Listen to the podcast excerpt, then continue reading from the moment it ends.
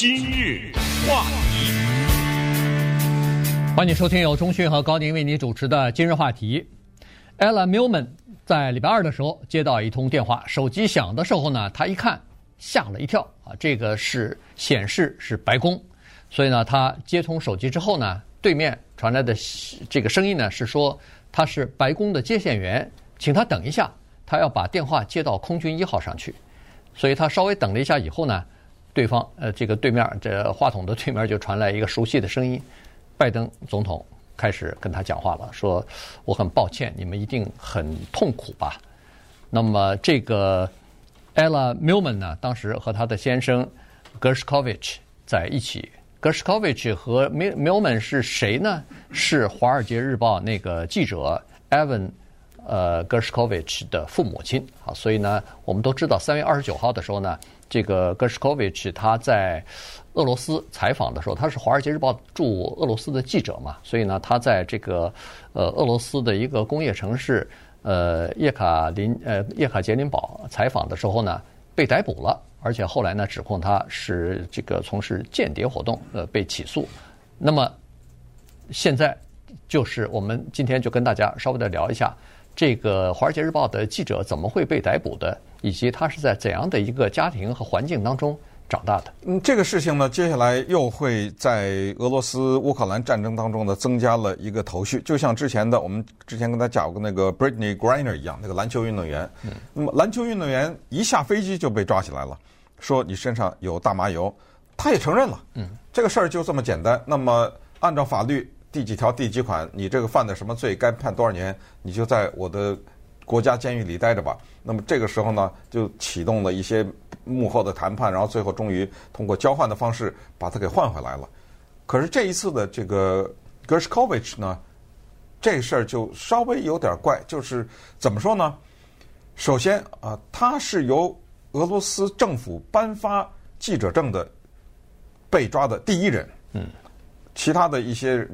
没有，比如说颁发记者证去采访啊，或者等等这些，可能以前也有过外交官呐，什么其他的一些人呢，工程师啊，什么都有过。可是一个由政府说正式的通知，你是《华尔街日报》驻这儿的记者，这是你的证明啊。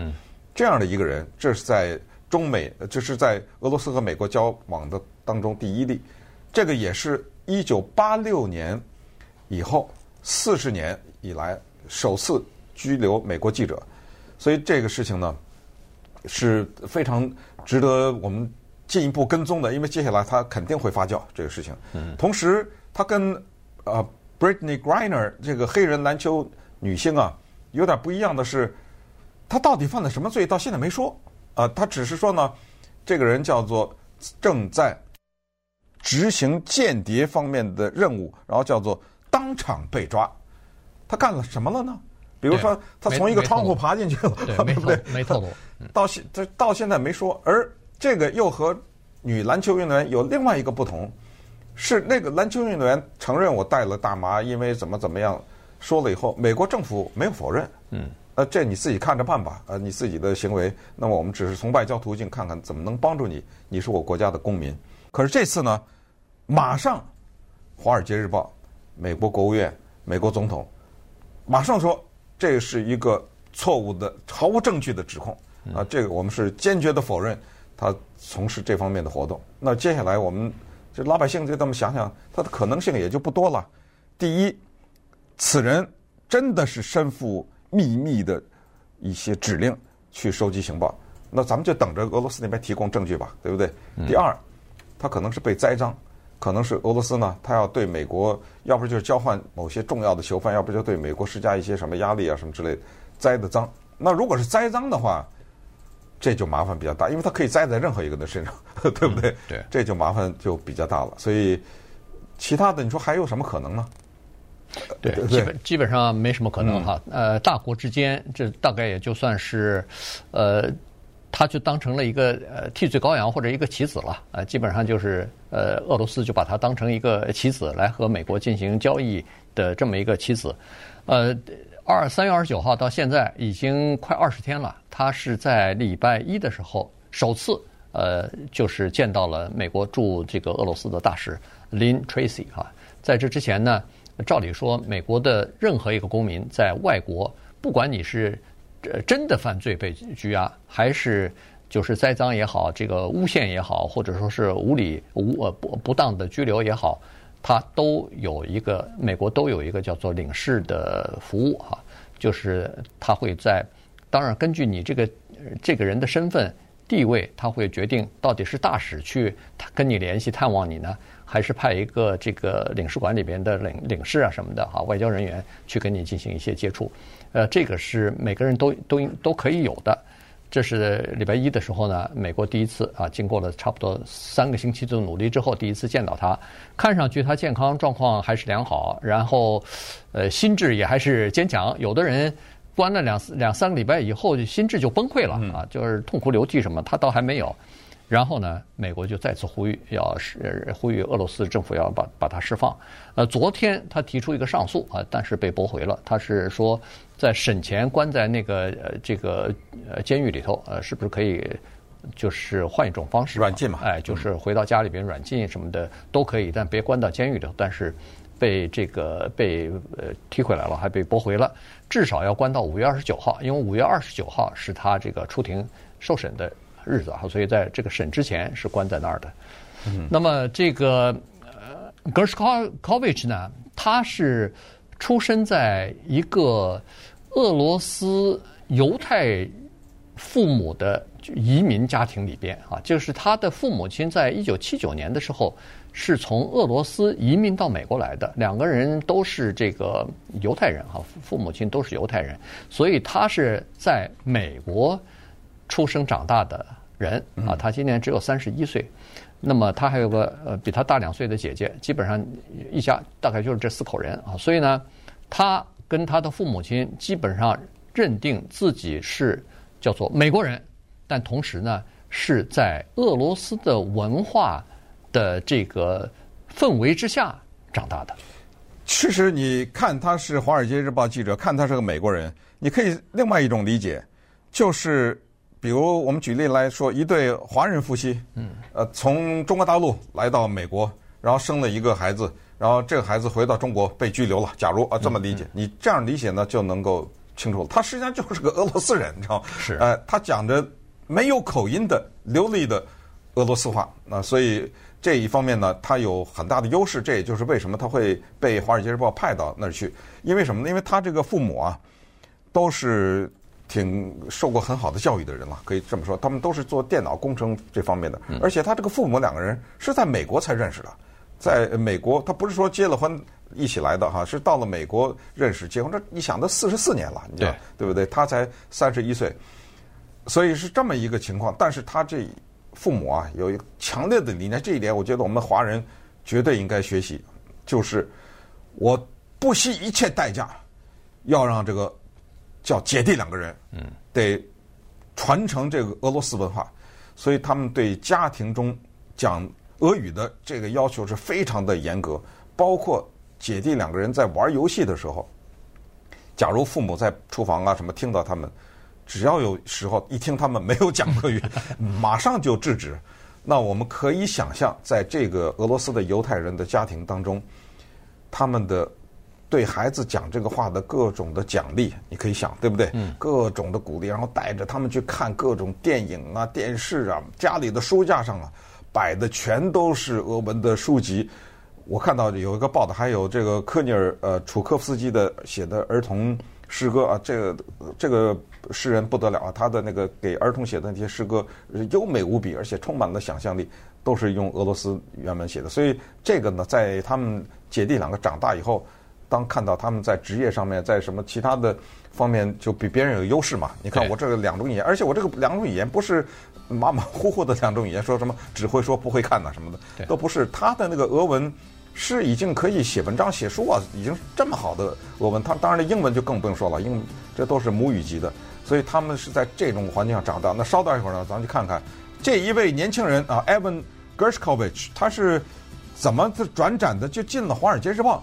以及他这个一生啊，他的梦想是什么？今日话题，欢迎继续收听由钟讯和高宁为你主持的《今日话题》。这段时间跟大家讲的呢是《华尔街日报》啊，这个记者 Gershkovich 他在俄罗斯不是被捕了吗？那么他的这个情况啊，呃，他的妈妈呢是。他父母亲都是来自于苏联哈，七九七年呃一九七九年的时候呢，呃都是从苏联来的这个犹太移民。那么他妈妈年纪还稍微大一点，今年六十六岁。呃，是来自于圣彼得堡。呃，他父亲呢来自于奥德赛啊。如果按按现在的话说，那他父亲就是乌克兰人了。嗯，他父亲比他母亲小七岁，小七岁，啊，就五十九岁。对，呃，是这么个情况。那么这个他们呢就回忆起来说，这个孩子啊，这个格什卡维奇，他从小啊有几个特点。第一个就是喜欢冒险。第二呢，就是，呃，非常有好奇心啊，浓厚的好奇心。同时呢，他有一个做记者的非常，呃，适合做记者的这样的一个性格，就是他跟谁都能聊得来啊，属于一个自来熟啊，跟谁都可以做朋友、交朋友。他是从什么地方呃受到启发，想要萌生了当记者的念头呢？呃，居然是从一个美国的明星的大厨那儿得来的这个灵感吧？啊，这个人呢，以前我们曾经介绍过，叫做 Anthony 呃 Bourdain 嗯 Bourdain 哈，他是美国的这个呃大厨，同时又主持电视节目，呃，而且又是这个作者啊，所以呢，足迹遍布全世界。对，就是为什么看他的节目，就是说他到世界各地去，各种文化、各种食物进行采访。然后以这种尊重和好奇的态度跟人家打交道哈，所以呢，他那个呃厨房机密档案那个就是很受欢迎的一个 一个一个电视节目。非常遗憾的自杀了。对，他后来自杀了，真的可惜。非常非常悲哀的一件事情。嗯，对。二零一六年的时候，他就进入到了《纽约时报》啊，在《纽约时报》那儿呢，等于是做一个助理吧，啊，新闻助理。这个时候呢，他特别想经常发表一些文章，但是做新闻助理。哪轮得着你写文章啊？所以这时候呢，别人就给他出了个主意，说：“哎，你有一个特长，别人没有啊！你这么这个英文不是俄语这么好，非常流利，对俄国文化又了解，你应该从这方面想想看，能不能找出一个突破口来？”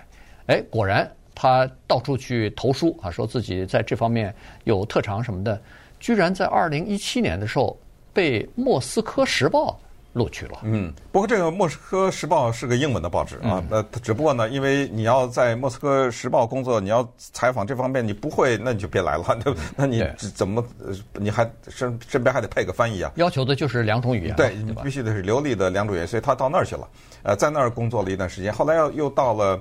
呃，呃，后来才辗转到了《华尔街日报》。对，就是这么一个情况。去年去年一月份好像才进入到《华尔街日报》。那么去了以后呢，大我们也知道，不久以后就战争就打起来了嘛。那这个时候就俄罗斯这个地方就变得呢两个情况：第一，它的采访价值极高，因为这打仗啊。对。那咱就不缺没有东西可以报道了。第二呢，它的问题也就是这个地方非常的危险。因为你身上挂着个美国记者的牌子，你能说我政府好话吗？嗯、对不对？你们的国家联合着北约在这儿反击我的入侵乌克兰的这个行动，所以他被盯着。我相信不是他了，所有的美国记者可能都是被盯着的啊。嗯、这个他也知道，可是呢，他坚决的要去。他的父母其实意识到说这个地方啊有点麻烦。他父母是经历过什么呢？他家里面经历过大屠杀，他家里有人在二战的时候死在大屠杀的集中营里面，他的父母本人都经历过斯大林的排犹的那个非常苦难的时期。嗯，实际上这个排犹可能在今天还有，别说俄罗斯，在美国这不是也有嘛？对不对？这美国还在杀害犹太人，对，所以他们非常知道呢，你又是一个犹太人，又是一个美国人。又是这么大一个媒体的记者，所以在这种情况之下，就几次劝他不去。最后一次通信呢、啊，他跟他爸妈说他要去伦敦去，对，度假，第二天就要去，对，去度假。嗯，结果呢没去成。他妈好像这个就是母母子之间 连心啊，就是说感觉上他可能没没去成，还在俄罗斯呢。果然第二天他给他妈发了一个邮件，还是打了个电话，就说。我是没去成，我手头还有个稿子没有完成。我完成以后马上就走啊，不用担心。结果连续两天没有消息。结果到三月二十九号的时候，《华尔街日报》一名一个一个编辑打电话跟他给他妈妈了，说：“哎呦，我们和这个呃 Gershkovich 啊失去联系了。这时候呢，他父母亲就知道，哎呦，咯噔一下，坏了，这个到底是到底是怎么回事啊？